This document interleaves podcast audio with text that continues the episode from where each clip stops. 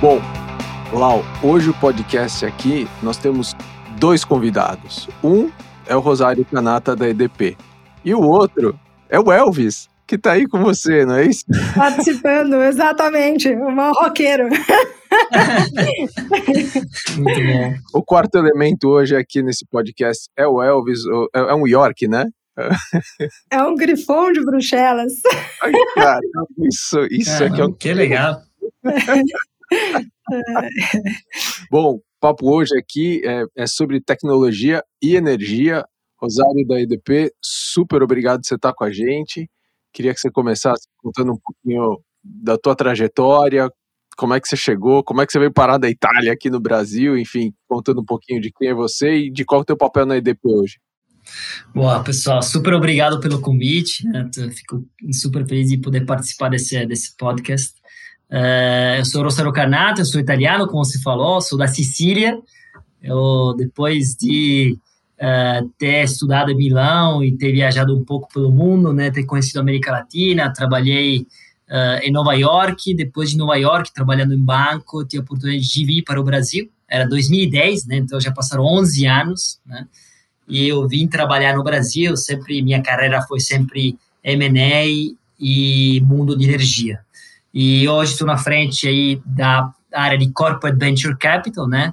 Então, sou gestor da EDP Ventures, que seria o Corporate Venture Capital do Grupo EDP. Grupo EDP, para quem não conhece, é uma grande multinacional de energia, né? Presente uh, em mais de, de 20 países. Uh, a gente está na parte de geração de energia, distribuição, transmissão de energia e serviços. E somos líder global de energia renovável. Muito, muito legal. E aí é justamente sobre isso que a gente queria conversar, porque a gente está vendo o nascimento e o desenvolvimento de várias startups no setor de energia, considerando uma nova matriz energética, né? E a gente vem trocando ideias é, com vocês, né, Rosário? E aí, um dos pontos que sempre me chamou a atenção é que, diferente do resto do mundo, o Brasil tem um grid que não emite carbono. É, e por conta da geração que vem das hidrelétricas. Então, dá para a gente considerar que a gente já tem um grid verde? E se você puder contar um pouquinho qual que é a importância das matrizes eólica e solar para a economia no Brasil, que eu acho que tem muita gente que não tem a dimensão. É, com certeza, com certeza. Você está certa, Laura, ou seja, hoje o Brasil tem uma uh, matriz energética que é entre as mais limpas do mundo, tá? Porque, lembrando aqui para quem não, quem não souber, a gente hoje tem 60% da energia produzida no Brasil é energia hidroelétricas. Né? Uh, depois tem uma parte que é em torno de 25%, que seria a parte de combustíveis fósseis, biomassa, gás, etc.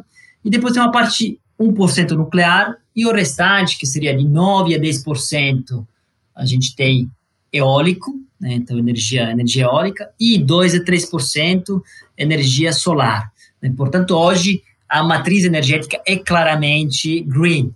Tá? É, o que acontece? Agora, por que, que a gente está vendo um crescimento grande da energia eólica e solar no mundo inteiro, né? E ainda, e ainda muito também no Brasil. Porque a energia elétrica a gente tem que lembrar uma coisa, né? É verdade que a energia é renovável, né?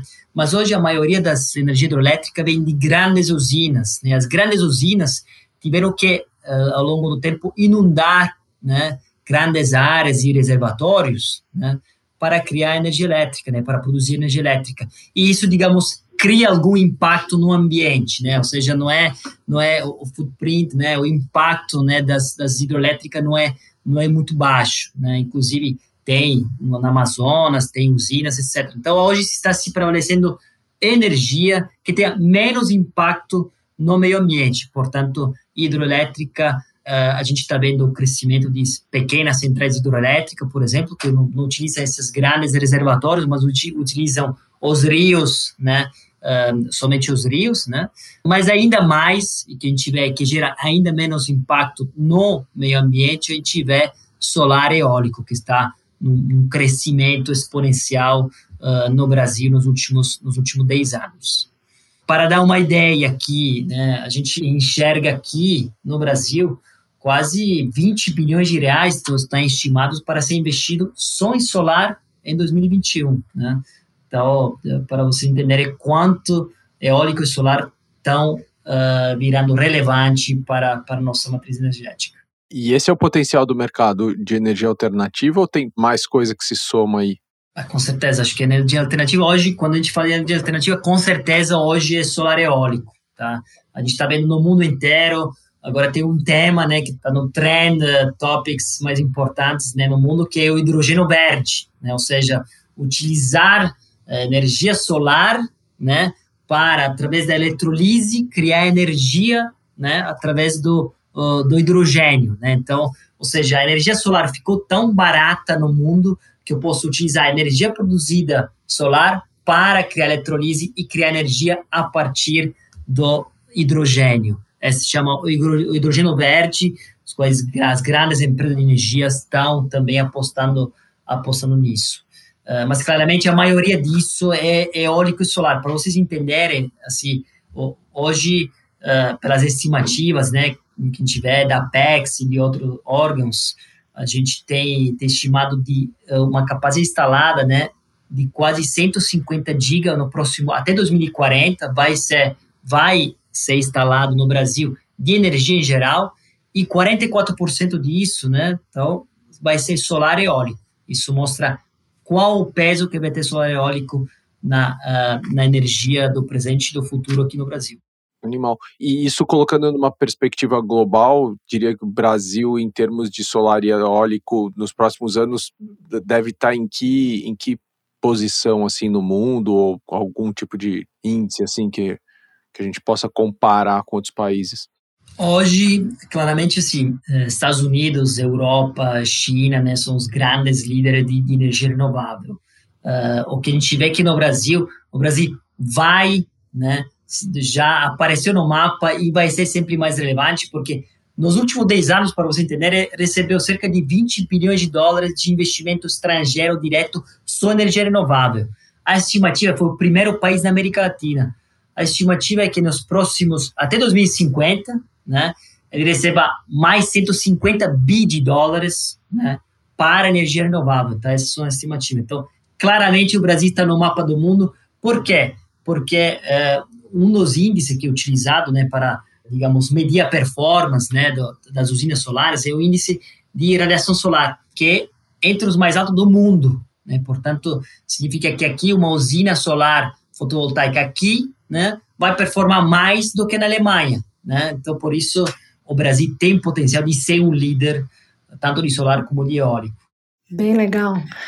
E aí, Rosário, se a gente for pensar nos, nos, negócios de geração e de distribuição de energia e na evolução ao longo do tempo, é, quem você acha que vão ser os líderes nessa transformação da matriz energética e que tipo de empresa tem mais probabilidade de vencer pensando aí nesse, nesse novo ambiente?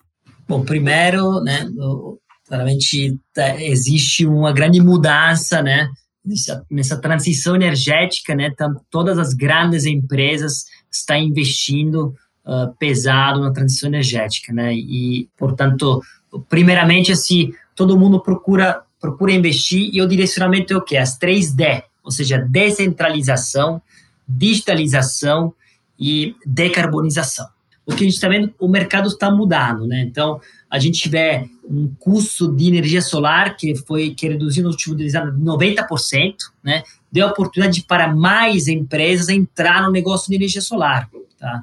Significa o quê? A gente está vendo muita empresa de geração distribuída. Geração distribuída significa a geração descentralizada, colocar aquelas empresas que colocam e ajudam o consumidor final a ter acesso à energia solar, colocando o teto, por exemplo, né?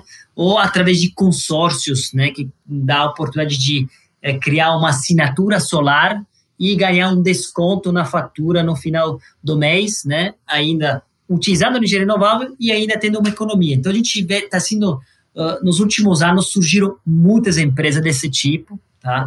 É, e com certeza a gente precisa ficar de olho nelas. E nós, né, as grandes empresas de energia, estão olhando, estão inclusive entrando em parceria com algumas delas, porque nosso entendimento é que para entrar na geração distribuída e para entrar a trabalhar tanto no, no B2B, mas mais, mais ainda no B2C, essas parcerias com essas startups que estão que estão sendo criadas uh, é fundamental. Queria pegar até um gancho nisso que você falou, né, do B2C. Quando você acha que, né, assim, a gente sabe de muita mudança acontecendo do ponto de vista do consumidor, né, é, muito mais mudança, acho que acontecendo no lado empresarial, no lado de investimento, mas o consumidor ainda não viu muita diferença, né? Ele, ele, ele, ainda não, não tem tanta opção, ele não sabe o que fazer, ele lê, ele vê. Quando você acha que esse movimento todo vai estar tá bastante tangível em, em uma escala de massa entre os consumidores do Brasil? Ah, com certeza, sim. Hoje, o movimento importante é o seguinte: é o, a liberalização do mercado. Tá? Então, você na Europa, né, na maioria dos países, você consegue escolher né, qual é que é sua empresa de energia. Né? Por isso, é uma empresa, você não está satisfeito com essa e mudar ela. Né? Ainda isso aqui, para o consumidor cativo, que é o B2C, que mora na área de concessão da EDP, ou da ENA, ou de outra empresa de energia, não pode escolher. Tá? Então, hoje, o Brasil está no movimento para começar gradualmente a liberalizar o mercado. Então, foi diminuindo o threshold né, de, de uh, energia né, de consumo de energia necessário para entrar no mercado livre. Hoje, 500 kW, aos poucos, com o tempo, né, nos próximos 3, 3 a 5 anos, a gente está estimando isso, mas é o órgão regulador, que é a ANEL, está trabalhando nisso, vai ser, vai chegar na pessoa física. Isso é um movimento importantíssimo, tá? Porque hoje as empresas de energia, você lembra da empresa de energia quando quer? Quando falta luz, quando tem algum problema com a luz, quando tem um boleto errado, né? Quando está pagado. Só notícia ruim, né? É isso, só muito ruim, né? Então, como as empresas de energia podem, podem trabalhar, né? Para ser lembrada, para prestar um bom serviço, para que quando o mercado for liberalizado, né, 100% no mercado livre, você vai continuar a escolher para querer continuar com o EDP ou vai querer escolher outro. Então, como você faz isso?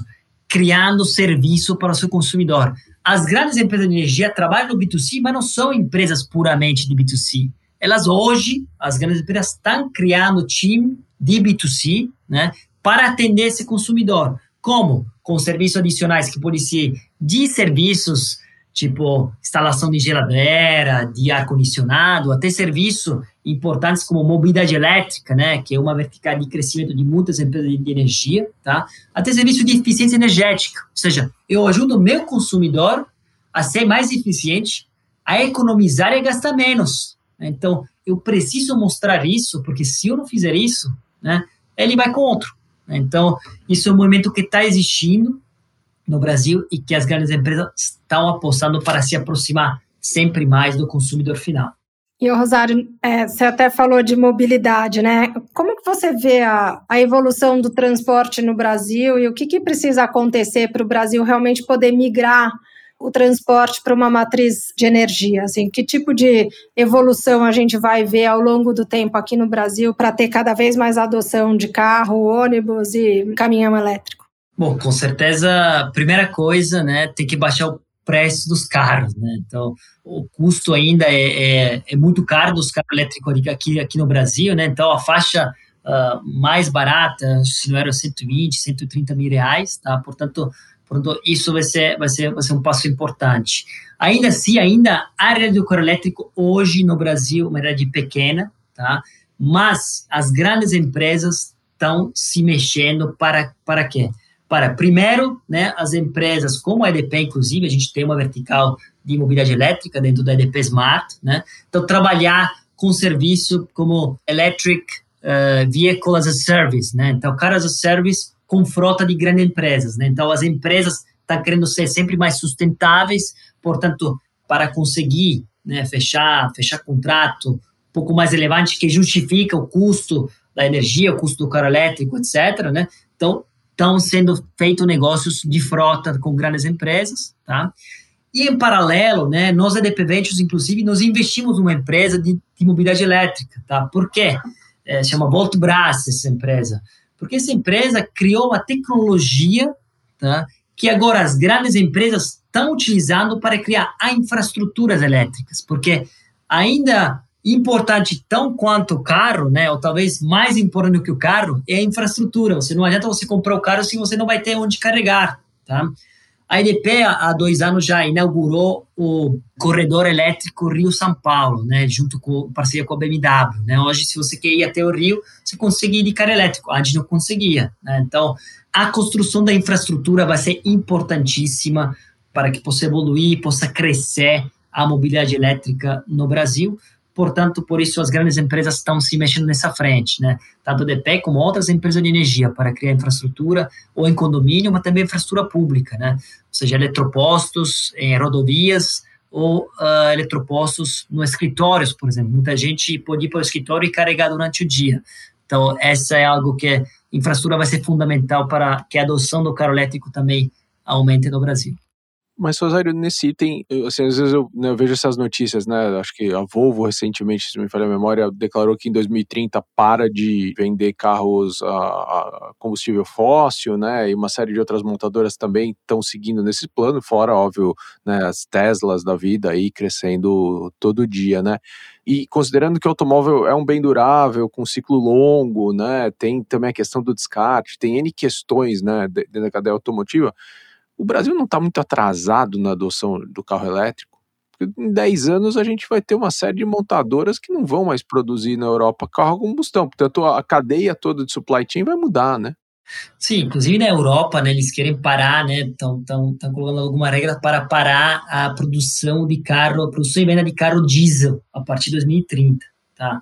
O Brasil, né, ele, ele tem uma frota muito grande de carro flex, né, o bioetanol, né, que é algo que existe aqui no Brasil, que tem uma produção nacional, uh, que tem toda uma cadeia produtiva que depende disso, né? Portanto, e, e, ao longo do tempo sempre foi mais barato do que a gasolina, né? Algum momento talvez um pouco mais caro, mas assim, é, é, o biotanol, isso, isso acabou demorando um pouco mais para pegar o coro elétrico, né? Mas, mas agora é um caminho sem volta, claramente. A gente tem visto como a EDP se posiciona né, em carro elétrico, como outras empresas, como a Enel, por exemplo, uh, que fez parceria com o grupo Estapar, se não erro. Né? Então, teve algumas grandes empresas se posicionando, se posicionando forte. Portanto, eu acho que sim, uh, talvez entrou um pouco atrasado, mas o Brasil tem um potencial de ser, de ter uma frota de milhões de carros elétricos. E o Rosário, a gente acabou falando de energia solar, eólica e não tocamos em energia nuclear. É, dá para esquecer disso ou tem alguma inovação importante que está acontecendo nesse front que a gente não está vendo? O que eu vejo, o que eu vi é algumas notícias, né, que o, o micronuclear, né, é algo que possa estar tá sendo estudado, né, uh, porque o problema do nuclear é o, o risco, né, que todo mundo lembra das grandes catástrofes, né? E, e, sobretudo, o descarte dos resíduos, que é hoje algo que tem um impacto ambiental enorme, né? Então, é algo que é, não sei quanto será. Eu, digamos que entre as matrizes, o que, o que eu, sinceramente, gosto mais e que eu acho que vai sempre ser sempre mais relevante no mundo, né? Tirando o solar, que claramente né, vai liderar, uh, mas com certeza hidrogênio verde. Tá? Isso é algo que vai mudar, vai mudar as matrizes energéticas do mundo. Tá? Vai demorar um tempo ainda, mas porque está totalmente atrelado também à redução drástica do custo de instalação, do custo da energia solar. Né? Então, é, é, algo que eu, que eu apostaria muito. Boa. Ping-pong. Vamos lá, Rosário. O que, que você está lendo? Bom, estou lendo dois livros atualmente, que é o Ligato Pardo, que é um, que é um livro que fala da, da Sicília, logo antes da União da Itália, bem legal, recomendo. E estou lendo um livro de business, né, que é Corporate Venturing, a Survival Guide, que é um livro super interessante para quem trabalha na área de Corporate Venture Capital. Boa. Quem te influenciou? Bom, acho que, sendo honesto, muita gente na minha vida me influenciou e me ajudou, e, mas eu acho que é, com certeza, Pietro, né, um investidor anjo, que me ajudou muito, me influenciou muito no meu minhas escolhas, né, relacionamento com as startups. Uma fonte de informação no teu dia a dia? Ah, valor econômico e Crunchbase, com certeza. Além das uh, newsletters de fundo de investimento, blog, inclusive das telas, Lavca, BVCap, etc. Boa. É, um ritual do teu cotidiano você não abre mão? Bah, ritual pré-pandemia não lembro mais. Tá? O ritual agora, durante a pandemia, é um passeio diário, todo dia eu preciso sair para fazer, ficar uma hora passeio no bairro, porque é importante essa fase que estamos fechados em casa, né? Pelo menos dar um passeio por aqui. É uma ferramenta de trabalho? Infelizmente, PPT, né? PowerPoint. Infelizmente, em ambiente corporativo tem que, tem que apresentar e reportar sempre. E, infelizmente, PPT, mas uh, a gente usa PyFi muito para como flow management para o nosso pipeline. Bom, Rosário, super obrigado pela tua participação, baita aula aí sobre energia, acho que é um tema que afeta a vida de todo mundo e, obviamente, com muita oportunidade aí para os empreendedores do Brasil e do mundo. Então, obrigado por ter compartilhado tanto. Lau, super obrigado. Cadê o Elvis? O Elvis, o Elvis desistiu de cantar. Muito bom. Poxa, Muito bom. obrigadíssimo. Obrigado a vocês. Foi muito legal. Obrigada mesmo. Obrigado a vocês, pessoal. Obrigado. Super feliz é, de ter sido convidado e estou sempre à disposição. Valeu. Obrigado a todo mundo que está ouvindo a gente e até a próxima. Até.